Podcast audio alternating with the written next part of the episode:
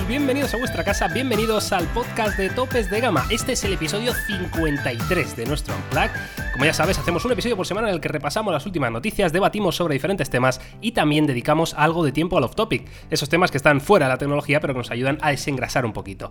Nos puedes encontrar, como siempre, en las principales plataformas de podcast como Spotify, iTunes, Spreaker, Anchor, etc. Y una vez dicho esto, yo soy Miguel García Blas y tengo el gran honor de saludar a Carlos Santa en Gracia y Jaume Laoz. ¿Qué tal, chicos? ¿Cómo estáis? Muy bien, eh, estamos aquí otra vez, ¿eh? ya semana pre-IFA. Eh, Uh. Bueno, bueno, lo que se viene, ¿eh? lo que se viene. Se viene lo gordo ahora, ¿eh? Todo lo gordo, Lo gordo. empieza ya. Eh, Que igual, igual hablamos un poquito de IFA, ¿no? Bueno, no te ve. Veremos. Yo es que no estoy de humor. ¿Y eso, Carlos, qué ha pasado? Porque eh, yo no quiero embajonar a nadie. No sé cuándo se va a publicar este podcast. Pero siento ser yo quien os diga que hoy es viernes día 30. Mañana es día 31. Lo que quiere decir que agosto finaliza. Hostia, qué cabrón, qué O sea, que para nosotros que vivimos en internet igual tiene poca validez, porque al final eh, eh, horario, vacaciones y demás es un poco random, pero para Sí, la pero gente con trabajos normales y que esté de vacaciones, siento ser yo el que os diga que esto se acaba, que ir sacando las rebequitas. Sí, sí, no, esto ya Navidad y. Claro, yo, y yo todo, ya claro. iría sacando la caja donde guardáis las bolas y las guirnaldas de Navidad. Que por cierto, Carlos, parece que estás muy enterado en qué mes vives, pero no sé si el año te viene bien, ¿eh? Yo te quiero dar la bienvenida a 2019, ¿Sí? que me he enterado ayer que has empezado a ver ahora Chernobyl, tío. Eh, te voy a no. recomendar otra serie, Carlos, que está muy bien, que se llama Friends. Por si la quieres buena, ¿eh? empezar a ver. Hay, una hay que se llama isla Lost. Que, que es muy nueva, que está muy bien también, ¿eh? De- Pero de un avión que se yo cae. ya te dije que yo soy yo soy un tío de contrastes y soy algo agarrado para algunas cosas. Entonces yo pagar dos suscripciones si no las veo no. Entonces ahora me he puesto en HBO y voy a ver todo lo que haya de HBO y me voy a, a- a cancelar la suscripción hasta que vuelvan a sacar cosas que molen. Hay un, tío, Vale, hay un tío con tatuajes que se escapa de la cárcel, prison, También. no sé, pero también... También dicen que. Que por bien. cierto, ya hablaremos si queréis en el off topic. Creo que la gente, o sea, que Chernobyl está guay, pero que me da la sensación de que, que mucha gente se flipó. O sea, está bien, está guay. La has terminado, la has Sí, claro la terminado. he terminado, si son cinco capítulos, que está de puta madre, pero creo que la gente hizo. eh, aquí en Cataluña hicimos eh, un. Van fue un gramasa, ¿no? O sea, igual se pasaron un poco de frenada. O sea, que está guay, que me ha encantado, pero que la gente creo que la puso por unas nubes que, que no merece, mi opinión. Hombre, luego lo hablamos si quieres en off topic, ¿eh? pero yo creo que es más eh, por sacar a la luz un tema tan Sí, polémico como el ahí- nuclear y- eh, y, sobre todo es- recordar a todo el mundo que esto es un problema muy grave, ¿no? y Sí, que sí, yo que sé, hay países como Francia que tienen a lo mejor mm, 65 centrales nucleares, eh, en fin, que es un problema gordo y, y que ahí está. Vale, pues chicos, si os parece empezamos con las noticias de la semanita que venimos con muchas cosas hoy, ¿eh? Venga, Venimos aquí cargaditos. Cargaditos como viene, por ejemplo, el Samsung Galaxy Fold, que igual os habíais olvidado ya del primer plegable de Samsung, pero parece ser que ya está listo, ya han corregido todos sus fallos. Y ojo, va a llegar la semana que viene, se habla del día 6 de septiembre. Pues igual, Carlos, tú que estás enterado de, de Samsung en IFA, ¿es el día 6 la presentación de Samsung? No. Ah, el día vale. 6 yo estoy volviendo. O sea, Vale, vale, yo espero que no. O por lo menos si, la hay que me lo enseñan a mí antes. Ojalá sería, o sea, volver de IFA con un fold bajo el brazo sería maravilloso. O sea, ojalá Claro, esto se retome y, y está claro que debe ser el momento.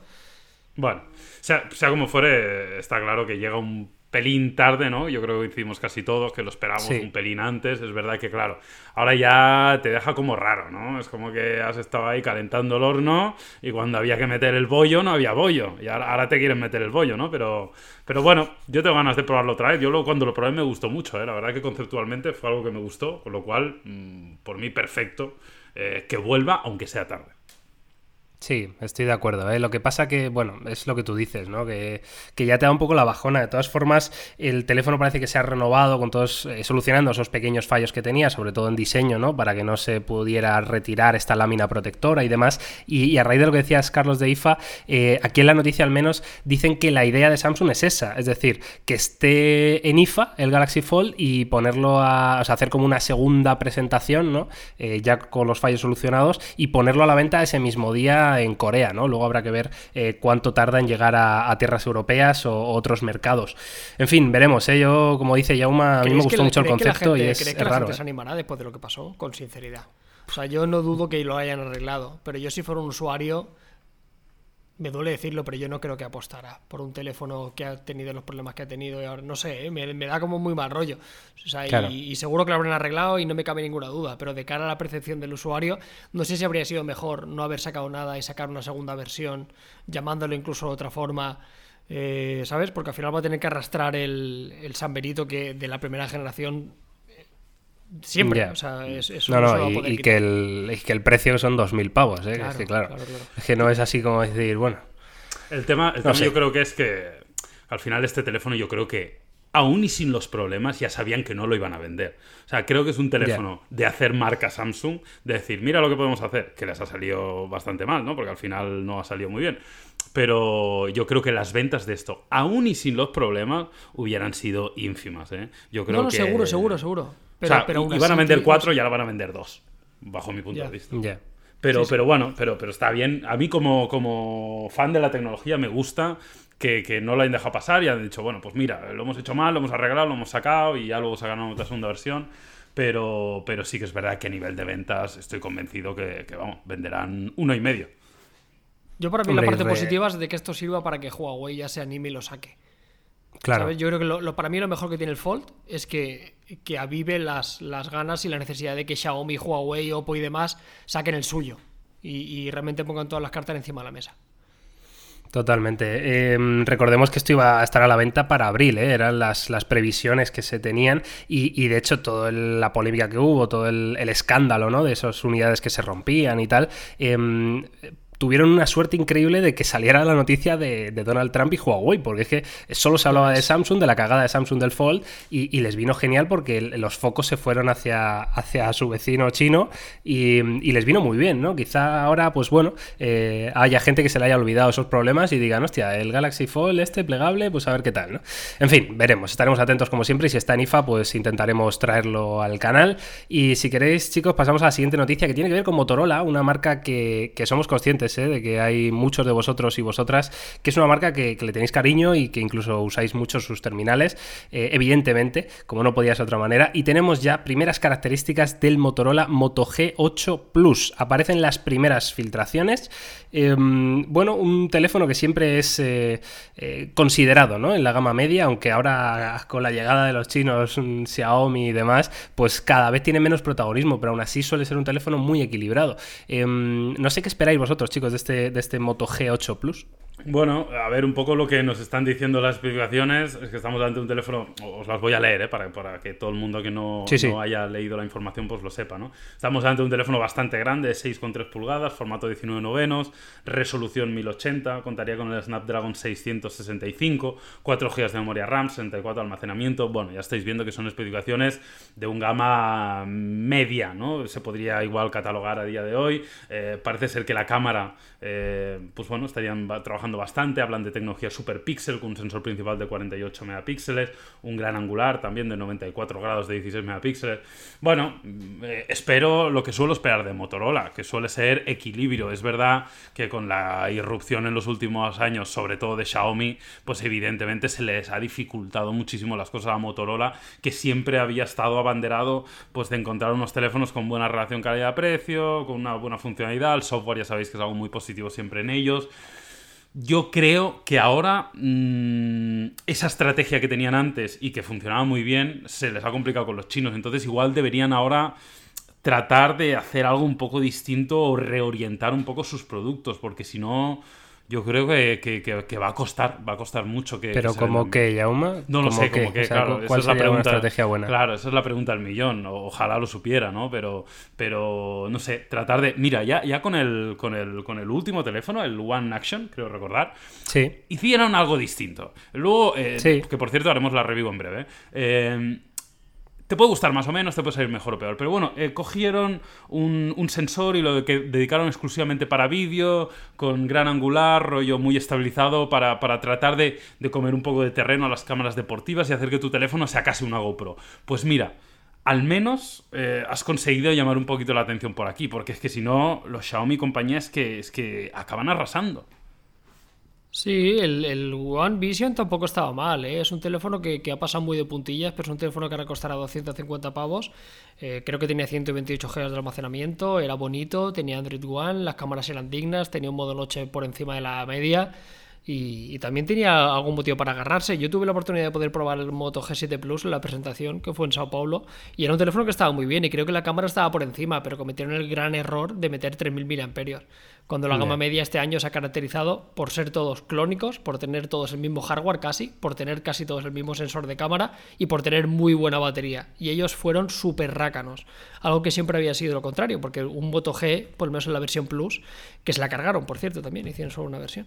eh, eh, la batería era un, era un aspecto súper mm, capital, ¿no? Y se olvidaron de ella. Las especificaciones molan, sí, pero luego creo que vamos a hablar del Redmi Note 8, que va a ser un poco en la vara de medir en la gama media, y presumiblemente va a ser lo mismo que esto y seguramente más barato, ¿no? Así que, como dice Claro. Yama, o se la juegan con algo distinto, que lo veo muy complicado en, en un sector de la gama media que no te deja mucho margen de maniobra al tener unos precios tan ajustados. O no sé, también hay que, hay- no hay que pasar por alto que Motorola igual en España no vende mucho, pero en Latinoamérica se vende como churro. Sí. Yo recuerdo que Sí, en porque es Brasil más era el primer difícil- fabricante, ¿sabes? O sea, claro, es que a más veces difícil tenemos una versión acceder algo a- distorsionada.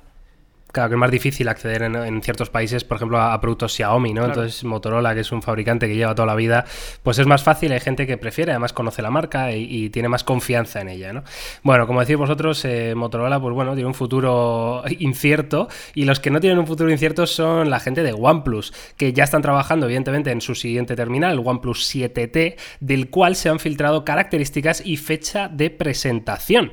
Eh, bueno, todos... eh, queremos ver, ¿no? El nuevo, lo nuevo de OnePlus. Eh, ya sabéis que las versiones T suelen ser versiones que no cambian demasiado en cuanto a estética o diseño, pero que sí que meten un pequeño boost, ¿no? A, rendimiento y, algunas cosas, ¿no? Este OnePlus 7T, eh, bueno, os voy a decir la fecha de presentación, que la tengo por aquí, que la busco, que la busco, que la busco, ¿dónde está? ¿Dónde está? 26 de septiembre en India. Eh, bueno, pues estaría cerquita, ¿no, chicos? Sí, ya, queda poquito, la verdad que yo tengo ganas. Es un. Bueno, eh, ya, ya sabéis lo que es, ¿no? Al final es una renovación, eh, no, no, no es una.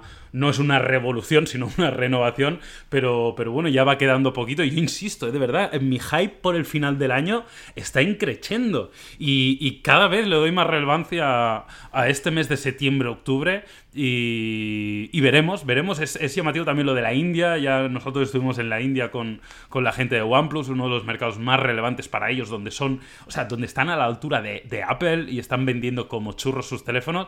Así que nada, veremos a ver si se acaba de confirmar, pero, pero bueno, seguramente tendremos la suerte de probarlo incluso antes, veremos. Ojalá. Esto se, se entiende que la versión Pro no se va a tocar, ¿no? Yo creo que no tiene mucho sentido. Yo entiendo que no. Pues no lo sé, pero es buena pregunta. ¿eh? No, yo, yo puesto creo que mi no. teoría sería que no, sería raro. O sea, no, no le encontraría mucho sentido, como mucho que renovaran el, el procesador. Pero, pero bueno, veremos, veremos. Yo es que el OnePlus 7 tradicional me sigue pareciendo una alternativa cojonuda. O sea, mm, ojo, ¿eh? O sea, yo creo que también la barrera de los 500 euros me sigue pareciendo de las mejores compras del mercado porque no todo el mundo quiere una pantalla tan grande, no todo el mundo igual valora lo de los 90 Hz o le da un poco igual, entre comillas, por mucho que sea una cosa que hasta que no lo pruebas no lo sabes. Así que nada, nada, yo también no sé, muy fan de, OnePlus, todas las versiones que han ido sacando han sido fantásticas, las versiones T, siempre han sido sobre todo potenciados en autonomía, algo que ya lo tenía cubierto, a ver si se guardan alguna cosa en la manga que parece que vendrá en el apartado de la fotografía, ¿no? Sí, bueno, eh, a raíz de un poco de lo que has dicho, si tendría sentido o no eh, que renovaran también el Pro, eh, pues para que os hagáis una idea, lo que se dice de este OnePlus 7T es que va a heredar precisamente la pantalla del Pro, es decir, pantalla de resolución 2K 90 eh, hercios, ¿no? 90 FPS, ¿no? De, de 6,55 pulgadas que, que tenía su, su hermano, ¿no? Entonces, es curioso, el tema de la batería, aquí hablan de una batería de 3800 miliamperios. Yo no sé, Carlos, no recuerdo el dato que tenía el OnePlus 7 normal de, de, de miliamperios. ¿Recuerdas te, tú o lo te- buscamos? te diría que es esa. 3800, o sea Sí, que no cambiaría. ¿no? 3700, eh, te lo digo en memoria, pero sí, no llegaba a 4000, recuerdo que no llegaba a 4000. Venga, búscalo, Yauma. 3.000, Ti, ti, ti, 3.700. ti. 3700. 3 o sea, 100 miliamperios más. Bueno, Bueno, con una pantalla más eh, gastona, por así decirlo, ¿no? Ya serían 2K 90 hercios. yo no Bueno, sé hasta qué punto se necesita, no sé, ¿eh? Es- O sea, a mí me gusta que se diferencie el del 7 del 7 Pro con, no sé, no sé. Yo creo que la pantalla creo que es algo que está guay, que estuviera destinado para el Pro. Igual si lo hubieran metido, no sé, más en fotografía o más, eh, o más batería incluso, o... Sí. No, Que no bueno, estáis viendo el, el render este, ¿no? Que sale aquí en la, en noticia, que es, que es una parte trasera con un círculo, que dentro del círculo están tres sensores y un flash, y además hace ahí como un efecto de X extraño. Eh, a ver, yo creo que este, este año igual empezamos a ver diseños demasiado raros en, en el apartado de las cámaras eh, con todo lo que se ha filtrado y Pues que se ha fi- confirmado pues por Google con el Pixel 4, el lo del iPhone. a mí me gusta. Sí, no sé, Sí, tío. no sé. Yo, yo creo que si le quitas el círculo queda mejor, de verdad, lo, lo pienso, ¿eh? O sea, es que no, no sé. Sí, yo, No, o sea, a mí no- se me hace un pelín raro, pero, pero habrá que verlo en persona, porque luego igual te mola, no sé. Ya, ya. Bueno, en fin, ahí queda el OnePlus 7T. Estaremos muy pendientes, como dice Jaume, y a ver si nos invitan de nuevo a la India. Podemos verlo de antemano. Y vamos a pasar con una noticia polémica, importante. Mm, bueno, yo creo que, que hay que hablar de esto. Lo hemos hablado hasta la saciedad ya, el problema de Estados Unidos con Huawei. Pero parece ser que el Huawei Mate 30 podría no venderse con aplicaciones y servicios de Google, debido al bloqueo del gobierno estadounidense. Eh, esto es una noticia que es Reuters, o sea, un medio bastante reputado, y hablan de esto, ¿no? Que, que el Mate 30, que ya estaría en el horno, que va a ser el, el próximo flagship de Huawei, un teléfono súper importante en, bueno, en el mercado, ¿no? Y que suele ser referencia en cuanto a innovación, pues oye, que te trae, que no venga con los servicios de Google instalados. Pues mm, esto es un golpe duro, ¿eh? Yo no sé si se acabará confirmando, pero cuidado. Creo recordar que. Igual me equivoco, ¿eh? Pero creo recordar que fue Reuters quien, el- los primeros que comunicaron eh, el problema Ah, del, sí, pues del puede ser. baneo. Sí. Al menos yo el primer lugar donde lo vi, creo que la fuente original, casi siempre que se mencionó, el primer día que se empezó a hablar del, de lo del bloqueo y, y demás, fue, fue Reuters. Con lo cual eso le, da un poco de, bueno, pues de credibilidad a la noticia, aunque, insisto, yo coincido contigo que creo que hay que cogerlo con pinzas y creo que sería una muy mala noticia. La verdad que me entristecería muchísimo porque el Mate 30 es uno de los teléfonos que más ganas tengo de probar en este final de año y... Igual en China no, pero aquí en Europa y en Estados Unidos que no vengan los servicios de Google, eh, no sé hasta qué punto luego tú los puedes añadir. Es que tampoco me queda muy claro. Es como, Claro, es como- claro. estamos todos ahí como con muchas dudas. Sí, porque yo no sé hasta qué punto esto, para que no lo sepa, había una tregua que se había aumentado a 90 días, pero en este caso no Sí. aplicaría por productos nuevos, que es lo que ha pasado, ¿no? Y se han vuelto a recrudecer un poco las, las negociaciones otra vez con Trump con China, que salió y volvió a salir a la palestra de una forma muy clara diciendo que las empresas americanas empezarán ya a mover hilos para no tener que depender ni trabajar con, con empresas chinas. Que este igual Muy vuelve a cambiar. esto, pero bueno, ¿eh? la cuestión es que el Mate está a la vuelta de la esquina. O sea, aquí, eh, como decís vosotros, aquí la gran incógnita es cómo se va a solucionar esto. En China no me importa porque en China llevan viviendo en servicios de Google, no hay problema. Pero aquí, ¿qué harán? Como un Google Installer, que es lo que se utilizaba cuando tenías una versión china de, de Xiaomi, que era un paquetito desde su tienda de ¿eh? aplicaciones que te instalabas. Pero eso al final es hacer trampa, quiero decir. O sea, igual Estados Unidos tampoco gilipollas. O sea, igual dice, vale, pero es que esto tampoco a poco es hacerlo. O sea, una cosa es que no venga preinstalado y otra cosa es que le des al usuario la libertad de poder. No tengo ni idea. La cuestión es que el Mate es un teléfono súper importante. La verdad que cada vez con los años ha ido cogiendo una aura de uno de los mejores teléfonos del mercado. Y bueno, por una parte tengo curiosidad. O sea, la presentación, sea donde sea, y si se confirma que será el próximo 18 de, de septiembre en Múnich, que hay algo de, información por aquí eh, filtrada, eh, igual lo tienen una versión preparada con su sistema operativo, con el Hongmen OS.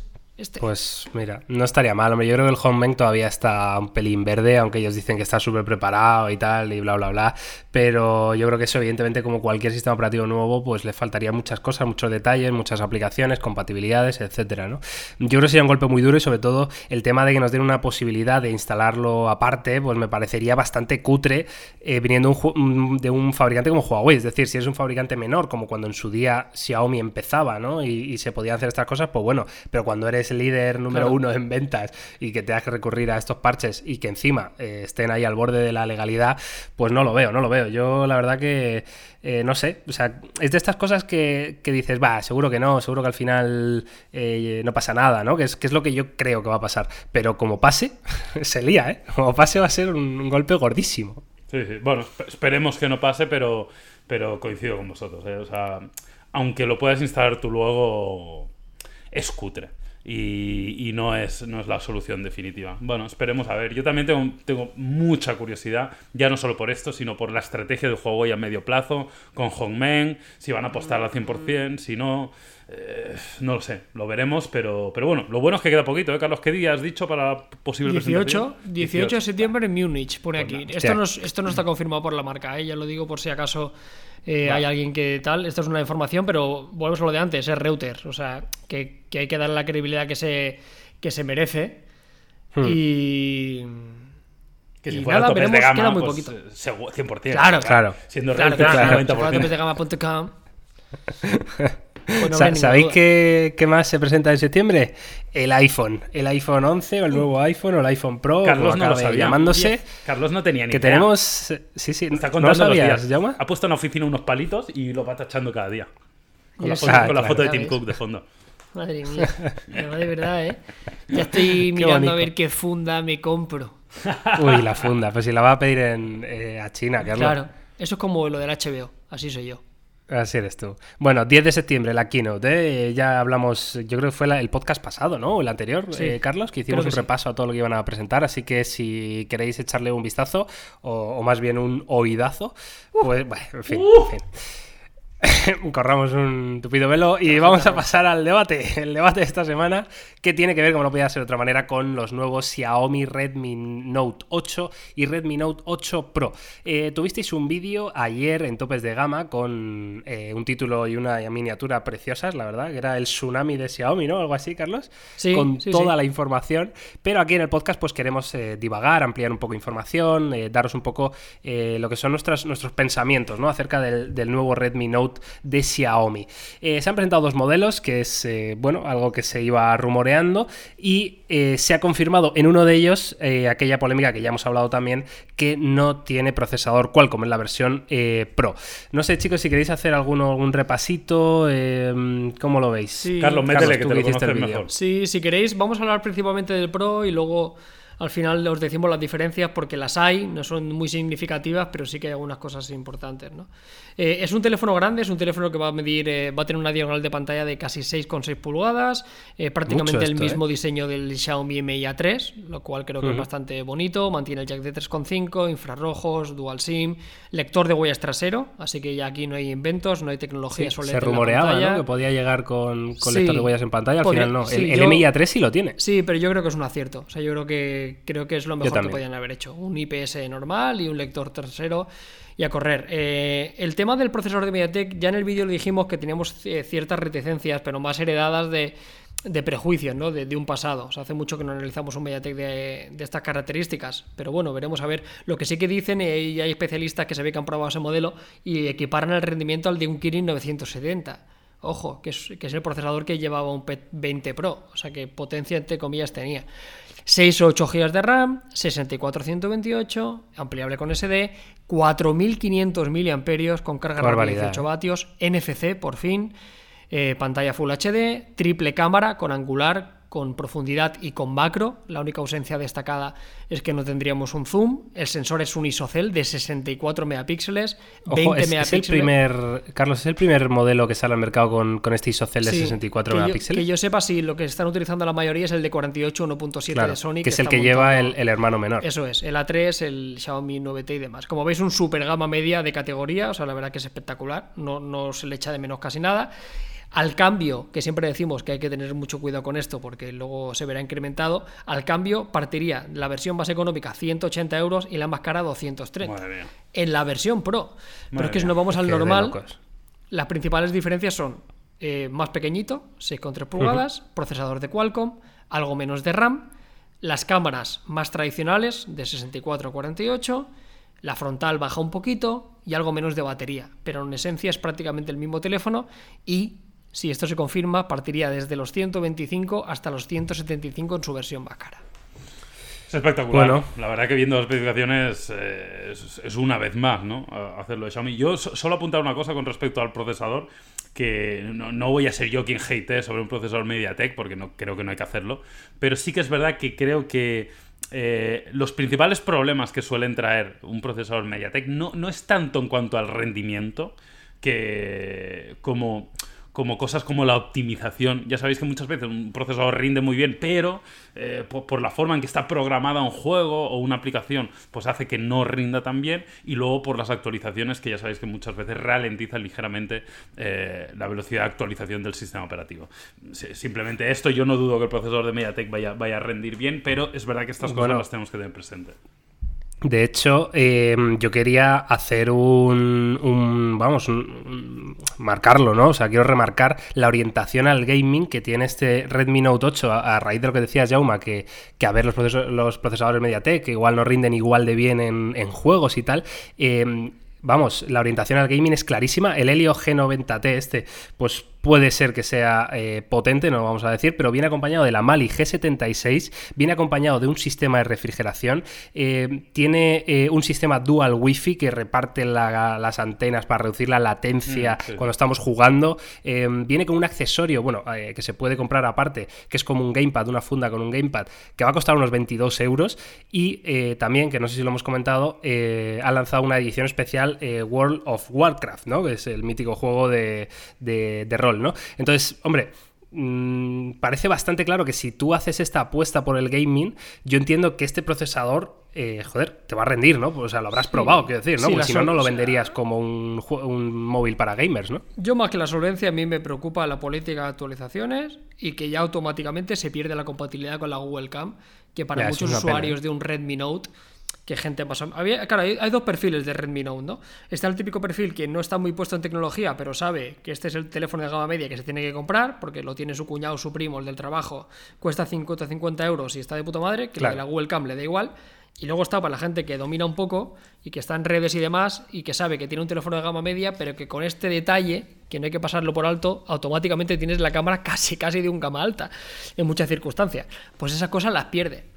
Pero bueno, yo que sé, que, hace mucho que no probamos un Mediatek. Yo recuerdo que Mediatek también nos hizo mucho daño en aquel momento que se puso súper de moda, que entiendo yo que gastarían palas de dinero y toneladas de, dinero en los fabricantes para que utilizaran sus procesadores y por aquel entonces no había color. Y, creo que sigue siendo así. Pero bueno, ojalá, oye, que también es bueno. O sea, que haya competencia. Estamos viendo alternativas de Exynos, alternativas de, de Kirin. eh, pues los chinos también tienen que apretar por lo suyo. Lo que está claro es que a día de hoy, por lo menos, no hay un Kirin, no hay un Exynos que vaya igual que un Qualcomm homólogo. Y eso Sí, es una la verdad realidad. que pero, te iba a decir bueno, que no me eh, consuela demasiado que el, que el rendimiento se equipare con un 970, ¿no? Con un Hombre, Kirin 970. Sí, no está mal. Es cierto que el bueno Ya, fue el pero- 980.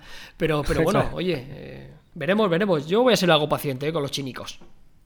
Bueno, oye, eh, ¿habéis visto el detalle que tiene NFC? Que no, es habitual, ¿verdad? En No, estas gamas de, de Xiaomi. En este precio, nada habitual. La verdad que a mí, me, vamos, me, me hace, me hace bastante feliz. Y yo creo que eso también marca un poco la orientación del producto, ¿eh? De que es un, un producto Sí. muy global, muy, muy para todos los mercados. Porque el NFC es verdad que mm, yo creo que tiene más relevancia en Europa y América que, que en China. Y, y Porque muy- en China esto muy- no se usa, Yauma, ¿o qué? Es que ellos usan, no digo que no se use, ¿eh? y tampoco conozco yo China aquí como para ser el, el gurú de China, pero sí que es verdad que en China se usan, por ejemplo, mucho los pagos a través de QR, que es algo muy habitual, que está dentro de WeChat. Pagos con QR. Pagos con QR, es- cámara. ¿Cómo es lo más habitual.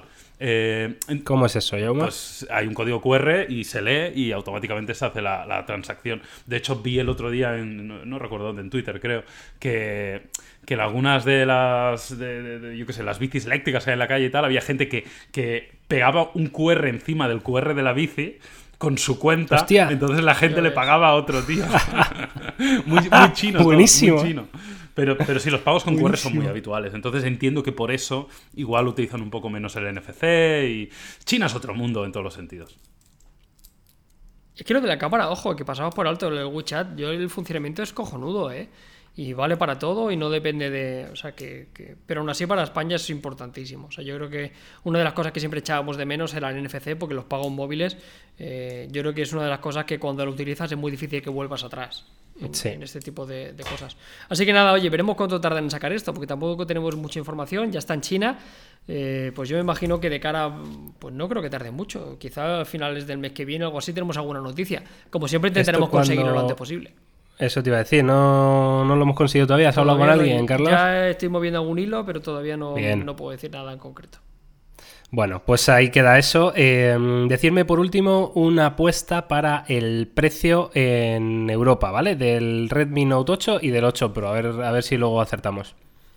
Venga, va, Yauma. Mm. A ver, ¿cuál, cuál era el, que no me acuerdo cuál era el precio en China, lo tengo que mirar. Mira, Dí- dímelo. eh, en China el, el básico del Redmi Note 8, Sí. es decir, el que lleva el Snapdragon 665, Sí. eh, dicen 126 euros al cambio, ¿Vale? ¿Y el otro? ¿vale?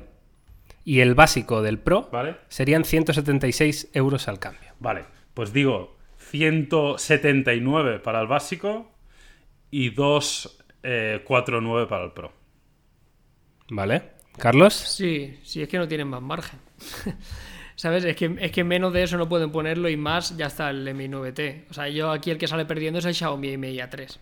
O sea, automáticamente le, han, le han metido la puntilla. Solo le queda el argumento de tener más batería, aunque este ya será muy buena batería, y tener Android One. Claro, Android One. O sea, sí. automáticamente se la, se la acaban de fusilar. Bueno, pues eh, veremos, ¿eh? Si queréis, cuando salgan a la venta, pues os volvéis a escuchar este podcast y veis si Jauma y Carlos han acertado en sus previsiones, que yo también, la verdad, creo que sí, si tuviera que apostar, apostaría por lo mismo. Pues chicos, hemos hecho un repasito así en media hora a todo lo que ha sido la semana en tecnología y si queréis, pues nos relajamos en último ratito en, nuestro podcast, en nuestro Unplug, hablando un poco de, cualquier cosa, ¿no? Que para eso estamos aquí. Eh, yo tengo algunas cosas pensadas, por ejemplo, eh, los juegos que van a salir en septiembre, eh, que me han parecido muy interesante, que vi ayer un vídeo de Eurogamer que los resumen todos, que hacen uno cada mes, que es maravilloso. Uh. Y, y, hay juegacos, eh, os voy a nombrar algunos, Cuenta, ¿vale? cuenta. Y... mm, po- Porque es que, ojo, cuidado, ¿eh? Ojo, cuidado. Mira, vamos a tener eh, un nuevo Zelda eh, para Switch, de ¿Qué estos que tienen una pinta bestial, Pero- el Zelda Link's Awakening. Awakening. Así es que, el, de los dibujitos. ¿Esto es un remake? Sí, qué es como esto? más... Dime. Esto, esto, esto es un juego nuevo. No, es, es un remaster, Ah, un de- remaster. De, uno súper antiguo, pero, pero no solo que le hayan puesto las texturas en, en HD, sino que lo han rehecho del todo, ¿no? Para la Switch.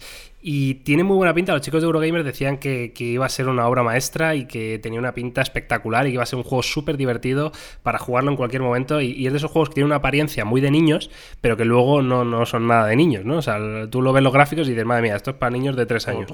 Pero luego lo juegas y, y- y te metes mucho ¿no? en el mundillo. Yo creo que va a estar muy bien, ¿eh? Y si queríais ahí desempolvar un poco la Switch, pues eh, tiene que ser un juego que, que va a ser muy entretenido. Luego llegan los grandes deportivos del año, FIFA 20, PES 20 y NBA 2K20, que no sé si habéis jugado alguno. Ya nada, tío. Yo ya no me compro de Es eso que ni- estoy dudando, ¿eh? Es que es fácil calentarse, pero es que luego no juego. Luego al final. Y, va a calentar el morro, el yo lo sé. 2K Es súper divertido, ¿eh? ¿Te apetece o qué? Sí, me apetece mucho, tío. Es que me gusta mucho el baloncesto. Ya lo estoy viendo de vez en cuando, estoy viendo algún partido de NBA. Como se me queda grabado en el... Tengo un Movistar y me queda Sí. grabado toda la programación de los últimos siete días, pues siempre tengo partidos de NBA ahí. Y de vez en cuando, cuando tengo un rato, lo pongo ahí un poco de fondo. Porque al final es verdad que son muy largos y es difícil estar concentrado en el partido todo ese tiempo. No, no suelo tener ese tiempo. Pero me gusta, me gusta verlo, la verdad. Tío, no he jugado un NBA 2K, esto es en mi Pues vida. es ¿eh? divertidísimo, ¿eh? Si te ¿Sí? gusta el baloncesto. O sea, es el mejor juego de deportes, pero de aquí a, a Pekín. O sea, igual ahora saldrá alguno diciendo, no, es que no has probado el Madden eh, 18. Puede ser. Pero el 2, o sea, el baloncesto 2K está, está en, en la estratosfera de los juegos de deporte. O sea, es brutal. O sea, que es como el, el FIFA, ¿no? Del baloncesto. Pero más, no, quiero decir, Es pero mejor es, que el es muy loco, o sea, es mejor, o sea, dejando de lado el deporte, o sea, técnicamente el juego es es que ya llegas a unas cotas que que ya no sé qué más pueden hacer, porque llevan años siendo ya un, un juego casi perfecto, o sea, por eso van metiendo los modos carreras y los juegos estos de cartas y tal por intentar hacerlo, porque lo que es el juego puro y duro es brutal y lo bueno del 2K es que tú puedes jugar en plan amateur, a, a echar cuatro tiros, pero para llegar Sí. a dominar eh, jugar al 2K es. Yo hubo una época que he jugado muchísimo. Y hace años que lo dejé. O sea, que es fácil de jugar, difícil de dominar, ¿no? Sí, claro, se puede jugar de pachanguita y te lo vas a pasar bien, pero, pero si quieres jugar de verdad, yo recuerdo una época que jugaba incluso algunos multijugadores y no se me daba mal. Y bueno, o sea, me metieron unas crujidas que daban miedo. O sea, no, no tenía absolutamente nada, nada que ver. Yo lo que pienso con estos juegos es que me es indiferente cogerme la última versión. O sea, yo soy de estos que igual me pillo la anterior y para echar Sí. tres partidos tontos. Lo encuentras cualquier por ahí barato, ¿verdad? O el modo carrera, por ejemplo, que es divertido. Claro. Por cierto, en este, Claro, en, este, bueno. eh, en este 2K20 está la cara de Outconsumer. Sí, Ah, sí. Le, le- le han hecho la gente de, de 2K le ha parametrizado su rostro y te podrás crear tu público. personaje con la cara del Outconsumer. Hostia, qué grande el rock, ¿no? Cago sí. la leche. Tío, es- eso es- ya ese hombre ya se puede morir tranquilo, ¿no? O sea, yo- yo- bueno, que en, España, en España es el, el abanderado del 2K, con diferencia. sí. Yo me haré un, negra- un Joder, negrazo ¿cuándo de llegará a 2.15 tope de gama? con la cara de Outconsumer. Ya ves. Ya ves. A ver si llegamos, ¿eh? En tope de gama a meternos en algún juego. Bueno, os digo más, ¿eh? Gears 5 del Gears of War, que yo creo que se está convirtiendo en, el juego franquicia por excelencia de Xbox, ¿no? Yo creo que ha superado ya al Halo. Y, sale la versión 5. Yo, la verdad, os soy sincero, no he jugado un Gears of War en mi vida. Y no sé si lo habéis jugado, porque yo no tengo la Xbox. Y, pero tienen buena pinta estos juegos, ¿no? Yo jugué al primero, creo recordar, y era un juego espectacular. Eh, gráficamente increíble, la jugabilidad muy buena. Me parece un escándalo, Mil Gears of War. También creo que ha ido a menos, en el sentido de que en su momento fue mm, probablemente el abanderado de los FPS y yo creo que ha ido a menos, pero, pero, pero puede estar muy bien, claro. ¿Qué decía Eurogamer? ¿Le, genera hype o no? Yo, yo, he jugado a los dos últimos. Ah, sí, mira, joder. Yo puedo repetir, o sea. Mm, o sea, no hay nada en el mundo de los videojuegos que se asemeje al Game Pass de Xbox, te lo digo de verdad. O sea, a mí me dicen, Carlos, ¿cuál es la mejor suscripción que tú estás pagando hoy en día? Y yo creo que es esa, ¿no? Te lo prometo. Es que tienen unos juegos que se te va a la cabeza. O sea, pero es que tienen, tienen catálogo, pero para aburrir. O sea, y, algunos de ellos muy nuevos. Me peté los dos últimos también porque estaban ahí, no había jugado en mi vida y me lo pasé súper bien. O sea, el típico shooter, o sea, eh, shooter directo, eh, dejándote de historias y muy bien, le tengo muchas ganas. Y este sí que lo pillaré seguramente de lanzamiento. Porque aparte, el, último lo tengo bastante fresco en la memoria por el tema de la historia. ver cómo continúa la historia. Sí, sí. Bueno, luego tenemos eh, Borderlands 3, que también la gente habla de que va a ser un juegazo. Yo este juego, la verdad que lo he visto muchas veces, pero no he jugado nunca tampoco. Es este shooter eh, en primera persona, con esa estética así como si fuera esa técnica ¿no? de, gráficos que es como cel shading, ¿no? Se llamaba, me parece, ¿no? Que es como si fueran dibujados sí, como un cómic, sí, sí, sí. Sí, pero vamos, que está bastante guapo. Y luego hay un lanzamiento súper importante para iOS y para Android, que es el Mario Kart Tour. Em, que esto, bueno, ya lo hablamos en Topes de Gama Plus, hay un vídeo con los juegos que van a salir para móviles en este 2019, juegazos me refiero, ¿no? Y, hablábamos del, del, Mario Kart Tour, la verdad, un juego que yo creo que es que sí o sí vamos a tener todos instalado en nuestro teléfono, todo el mundo. Porque es que es el típico juego Mario Kart, macho, que es que te echas una partida rápida en cualquier momento y tenerlo en el móvil, yo creo que esto va a ser un petardazo tochísimo, ¿eh? Sí, la verdad que sí. Yo tiene buena pinta, la verdad que no lo sabía. Y por cierto, hablando de esto, quiero que antes de que se me olvide, eh, sí que me he pillado un juego últimamente para y además para el iPad. Ya que hablabas de iOS, que oh. me pillé Gris y mola bastante. Ah, cierto, me dijiste. Sí, es un juego espectacular a nivel de, diseño, diseñado por Conrad Rosset y, y, es de esos juegos que son una obra de arte en movimiento, ¿no? Y, y lo recomiendo mucho. Para iPad creo que vale 5 pavos y algo y está muy bien. Me hace mucha gracia. ¡Ay, va! Se me acaba de caer la webcam. Bueno, está bien, no ha pasado nada. Em, me, hace mucha gracia los juegos estos tipo Monument Valley y, el Altos Adventure y este Gris, ¿no? Y el Journey, que se habla tanto, que son juegos obras de arte. Y es que me hace gracia porque me imagino a la gente, en vez de jugando, pues haces una partida y simplemente te paras y, aplaude, ¿no? Me imagino a Yauma ahí en el ave aplaudiendo, oh, qué bonito, qué, oh, oh, madre mía, qué, qué, escena, qué cosa más bonita, ¿verdad? No, pues con Journey pasa algo así, ¿eh? Yo Journey lo gocé mucho y es, y es un poco eso. Yo quiero jugar, tío. Bueno, es otro tipo. O sea, está claro que no es para todo el mundo este tipo de juegos. O sea, tienes que ver un poco la parte artística. Si no valoras la parte artística, pues no lo juegue, quiero decir, ¿no? O sea, quédate con el Super Mario y está genial también. Este es otro tipo de, propuestas que no le fue nada mal, ¿eh? En el lanzamiento de, Nintendo Switch. La verdad que, que, vendieron como churros y, tuvieron un montón de repercusión y, y, está genial. Por cierto, tú, Miguel, hiciste el vídeo, que yo no lo he probado, he visto a Xavi jugar, del nuevo Pokémon. Sí, salió ayer en, en Topes de Gama Plus también el vídeo de Pokémon Masters. ¿Está guapo esto o es un poco Warry mm, eh, No, a mí, a mí, claro, es que depende lo que consideres guapo, ¿no? O sea, mm, a mí eh, este tipo de juego en móviles, pues lo puedo entender, pero para mí es un juego sin más. Es decir, no, no es un Pokémon, ¿no? O sea, tiene el nombre de Pokémon, pero de Pokémon realmente tiene poco, porque no hay. Eh, no, no es un juego completo, ¿no? Entonces al final es, pues mm, entrenadores, que son batallas de 3 contra 3, que es eh, ya de por sí un poco raro, ¿no? Dice, bueno, 3 contra 3, eh, tú cada entrenador solo controla a un Pokémon y, son batallas un poco caóticas, un poco extrañas, que no sé luego el porcentaje de, aprendizaje y, cómo irá evolucionando ¿no? la aventura, pero a mí no me parece mm, nada que, alguien diga, hostia, esto lo tienes que probar sí o sí. O sea, no, le vas a dar una oportunidad. Bueno, voy a jugar un poco y, vamos, voy a seguir jugando un poco, porque ya lo he jugado, pero no creo, no creo que le eche horas a, a, este juego y sí que, vamos, es que esto como mucho te vale pues para esperar un mes, me parece que queda o algo así, hasta que salga el Pokémon gordo para Switch, el Pokémon Espada y Escudo, que eso sí, es un juego eh, de pies a cabeza, ¿no? Y es lo que sí que me apetece más. Este juego, para los amantes de Pokémon, pues bueno, mmm, tiene muchos entrenadores míticos de la saga, ¿no? Tiene un punto nostálgico porque hay, eh, bueno, puedes hablar incluso con ellos, ¿no? Hablar con entrenadores típicos como Rojo, Azul, como Cintia, como eh, yo que sé, como Brock, Misty, ¿no? Que, que seguro que esos os suenan más a vosotros dos. Pero, mm, pero no sé, a mí no, no, me convence. No sé si es que yo que sé, me hago mayor para este tipo de juegos, pero no, no, no me ha gustado, no me ha gustado nada. En fin, mm, ahí está para que, para que lo quiera probar y, y ahí tenéis el vídeo con toda la información en el canal. Seguro que a la gente le apetece mucho después de tu review, probarlo. Sí, ¿verdad? Lo has dejado Sí, fino, van a ir todos corriendo a descargárselo. Lo has dejado fino en un Pero momento. claro, yo digo lo que pienso, macho. yo Que sí, que sí, que sí. eh, Esto hemos uno- venido aquí a esto. Exactamente. Y por último, quería comentar el Final Fantasy VIII Remastered. Que, mm, joder, este fue uno de los Final Fantasy más míticos de la historia. Salió para PlayStation 1 y lo remasterizan muy poquito. Este sí que no, no es un cambio brutal, simplemente le cambian texturas y tal. Y, mm, y este fue el primero, el primer Final Fantasy que yo me he pasado, de principio a fin. O sea, el Final 7 no me lo llega a pasar nunca. Y este Final 8 fue el primero que, que la verdad que lo recomiendo. ¿eh? Estaba guapísimo, macho. Pues sí que es un mes fuerte, ¿eh? Parecía que no, pero Joder. tenemos un mes interesante. Madre mía, ¿eh? Y yo he seleccionado los que creo que para mí son importantes, porque hay, habrá, habrá muchos más que a lo mejor dice otro, hostia, te has dejado no sé qué. Pero vamos, bastante guapo, ¿eh? Bastante guapo.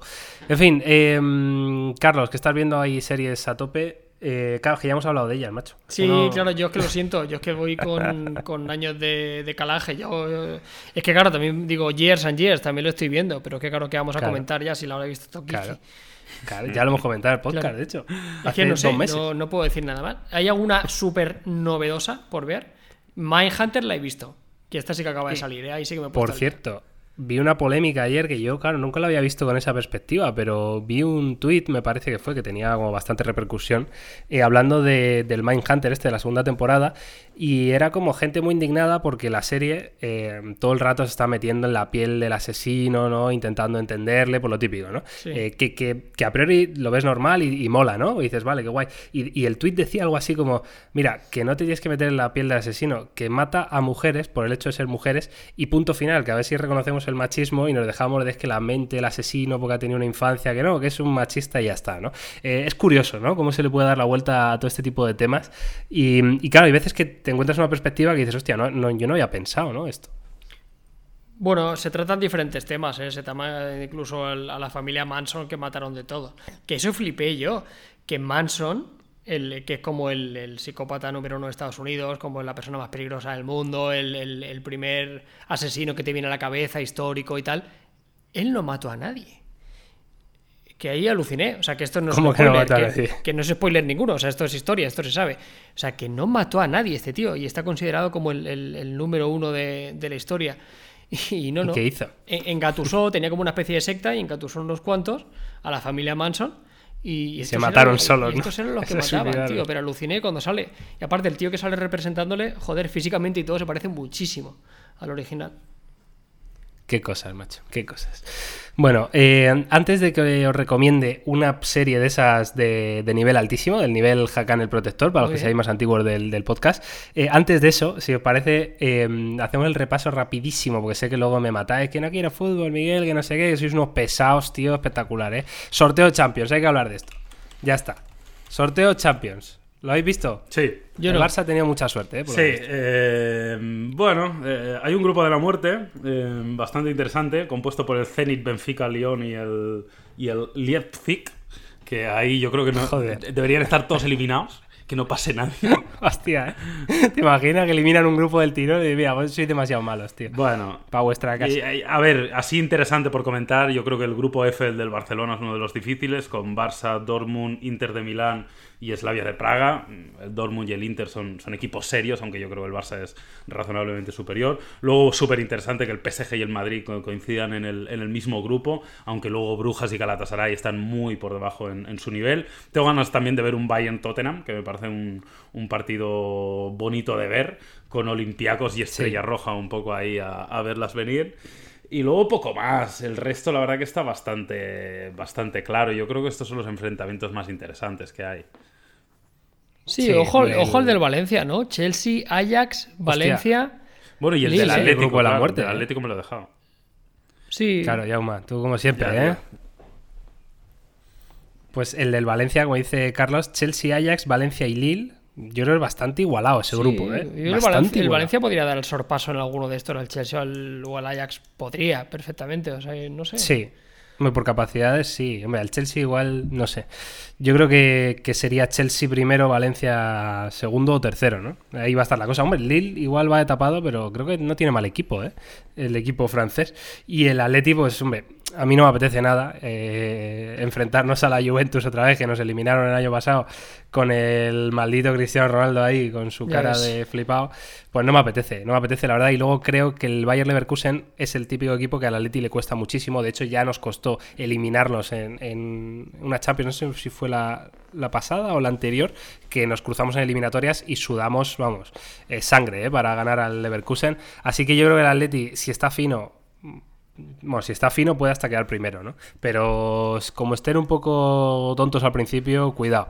Cuidado que igual nos quedamos en fase de grupos. Y luego el, el Madrid, el PSG, bueno, lo de siempre. El Barça tiene un grupo complicado, el Dortmund y el Inter son buenos equipos, como dice Jauma, pero claro, no sé, yo creo que están muy por debajo, ¿no? Del, del Barça. En fin, ya está. Basta. Eh, basta de Champions. Ahora sí, si queréis, os recomiendo mi super serie del- de la semana, ¿eh? ¿Estáis preparados? Sí, por favor. No. Es, es de Netflix, Carlos. Que Vale. igual si has cancelado la suscripción a Netflix No, ya no, no, no, lo no, puedes no. En Netflix estoy porque me dieron una vez una tarjeta de, Ah, de hostia. 50 euros y ahí hice yo el, el cambio. Cabrón. Ahí rasqué ahí con la monedica y me salió un código alfanumérico, lo puse y ahí no pago hasta de aquí al año que viene. Joder, qué cabrón. Bueno, estáis atentos. Esta además te va a gustar a ti, ¿eh? Venga. Se llama. Esto es obra maestra, ¿eh? probablemente de, de las series, del mundo de, Venga, de- del audiovisual. Se llama Hyperdrive. Ah, sí. la- Ah, la he bueno, empezado a ver. coño. La he empezado a ver. ¿La has empezado Está- a ver? está bastante guapa, ¿eh? Jauma? Está guapa, tío, tenía Está que guapa. O sea, es que, es que está muy guapa, tío. Es que Joder, pensaba que dirías otra cosa tú, vaya decepción. Pero ¿qué quieres que diga, Carlos? Coño, después de hackear el protector, concepto pues esperaba alguna mierda de ese calibre, no, eso está guay. Que va a estar guay, tío. Esto es una mierda increíble, pero me hace Es gracia. buenísima. Y de, coches. Es Mi, una mi, mierda, mi, mi, pero gordísima. Me parece brutal. Mi, mi, mi. Claro, tú, tú comparas Hyperdrive con, yo qué sé, con otras series y dices, bueno, es que claro, esto es una risa, tío. Ah, eh, es una... A ver, a ver, a ver. ¿Hyperdrive cuál es? Que igual me estoy confundiendo. No, coño, la de los coches, Pero- es un campeonato Ah, que es, de que es una drift. Ah, vale, joder, pues es buenísimo. Entonces no, no entiendo que no te ¿Cómo guste. así buenísimo? Digo, igual has visto. Explícalo, Yauma, explícalo No, para pues gente, básicamente es una, competi- es una competición, más que una serie, básicamente es, es como, un, como un concurso, por así decirlo, donde hay diferentes pilotos. También os digo que he visto, creo, un capítulo o dos, ¿eh? O sea, no, no, no me lo he visto todavía entero. En el cual compiten. no, yo tampoco. Dime. No, que yo tampoco lo he visto entero. Eh, en el cual compiten en una serie de, digamos, de obstáculos y tienen que ir superando pruebas y hacerlo en el menor tiempo posible. Y la gracia es que son pilotos orientados al drift, donde lo que hacen básicamente con su coche, además está bien porque cada uno tiene coches diferentes, con potencia diferente, con estilos diferentes y tienen que superar unas ciertas pruebas. Hombre, a ver, no, os- no os va a volver loco, pero a mí me parece divertido y entretenido. Yo la verdad que me lo estoy viendo y me, me está gustando bastante. Y la producción y la producción está como guay. Sí, hombre. está- Hombre, es muy americanada, ¿no? claro, a ver, esto te tiene que gustar los coches, es, es sencillo. o sea, si te gustan los coches, creo que te lo puedes pasar tetas y el mundo del motor para ti es eh, ni frío ni calor, pues te la puedes ahorrar perfectamente. Claro, esto sí que no tiene. Es súper de nicho. Pero está bien hecho, en el sentido de que está bien bien producido. Sí. Cuando, cuando hay algo poco interesante lo pasan rápido. Cuando hay algo más interesante ahondan más. No sé, a Sí. mí me ha gustado. Bueno, pues ahí queda la recomendación de esta semana, ¿eh? De topes de gama. Parece que coincidimos los tres en que es algo que tienes que ver. Que yo es solo sé. Miguel, que yo pensaba que ibas a decir una película iraniana o A la ver, típica yo- serie polaca. Yo tengo así. mierdas muy grandes que veo, pero hay algunas que me apetece recomendarlas en el podcast y otras que no. Entonces, eh, Hyperdrive me apetecía recomendarlo pues, porque es lo que hice yo. Al final me ha parecido el típico formato televisivo este, lamentable, que es que lo veo y digo, es lamentable, macho. O sea, decir que está bien, que no sé qué, tal. para una persona normal esto es una mierda muy grande. De verdad, ¿eh? O sea, esto es una mierda Ya muy está grande. aquí el de no me gusta el reggaetón. Hostia, ¿cómo sabía que le ibas a decir? No Mírale, me gusta el reggaetón, no me gustan los coches. Sí me gustan los coches, tío, pero no hace falta hacerlo de esta manera. Mira, lo que tenéis que ver, era me venía a la cabeza, que otra de las, es que últimamente estoy viendo muchas series, eh, que es la segunda temporada, que creo que lleva bastante tiempo, pero para mí había pasado totalmente desapercibida, que es The Sinner. Yo ya había The visto la primera y creo Hostia, que es de la las mejores visto. cosas que hay de en Netflix, con diferencia, de verdad lo digo, ¿eh? O sea, es brutal. The Sinner. ¿De qué va esto, Carlos?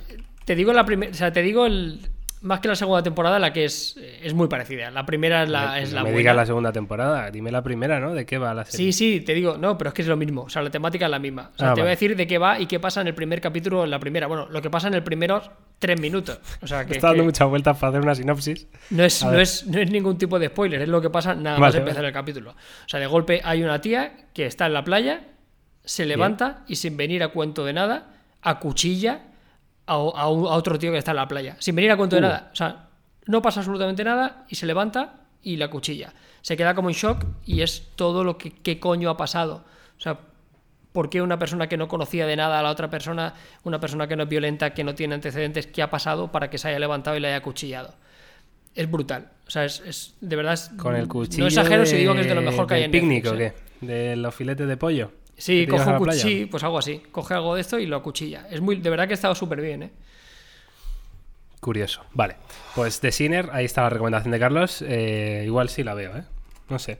Has contado muy poco, pero. no, bueno, de verdad te lo digo. O sea, es de, la- es de las mejores, sobre todo la primera, que es la protagonista principal, no recuerdo el nombre, pero también es como muy conocida. Por cierto, eh, ya que Chernobyl ya la has terminado y Years and Years tampoco es muy larga, Carlos, Sí. Por favor, no empieces nada después que no sea el cuento de la criada. Pero me han dicho que es muy lenta. Tío, Carlos, de verdad. O sea, me da ¿Sí? igual. Me da igual. Tienes que verla, Antes que. Westworld, que era la siguiente que Sí, ver. Westworld es más lenta todavía, tío. Vale, vale. Westworld a mí, pf, joder. El primer capítulo me flipó. Luego el segundo dije, bueno. Y luego el tercero de repente empezaron a dar más vueltas ahí que digo, ¿pero a dónde queréis llegar, hijo? De verdad, al final la dejé de ver, ¿eh? Porque sí que era. Hay, hay otra que hay un montón de gente que está hablando por, por sobre todo en Twitter y, y la gente súper bien. Una que se llama The Voice en Amazon Prime Video. Esa no la conozco. Pues la gente también he leído que súper bien la pone. ¿Cómo se escribe? The Voice, con Z final. The. Voice. Z final. Creo que sí, igual es The Voice y me estoy colando, pero es bueno, The Voice o The Voice. Vale, pues ahí queda eso. Vale, pues eh, chicos, yo creo que podemos dejar el podcast por aquí, ¿no? Sí. ¿Cómo lo veis? Yo creo que Jauma se ha dormido ya, el cabrón. Sí, yo es que no las he visto, no... O sea, Westworld sí que la vi, creo, hace tiempo, y me gustó bastante, pero el cuento de la criada creo que vi Cagar. solo un capítulo y demás, y no, no me convenció. No, no está al nivel de, de Hyperdrive, No, ¿no? claro, es otra cosa. Vale, chicos, pues nada, eh, hasta aquí el episodio 53 de nuestro podcast. Esto yo creo que lo voy a publicar hoy mismo, que es eh, día 30 de agosto, como dice Carlos, ya se acaba el veranito. Y eh, deciros que, como siempre, estáis muy atentos al canal, a Topes de Gama, a Topes de Gama Plus y a nuestras redes sociales, que nos compartáis absolutamente todo lo que queráis por allí. Si queréis eh, ponerme a parir, porque tal, en fin, pues lo de siempre, que me parece bien, porque, porque Hyperdrive os mole muchísimo. Y nada, nos escuchamos la semana que viene con más. Gracias, Carlos, gracias, Jaume. Hasta la semana que viene.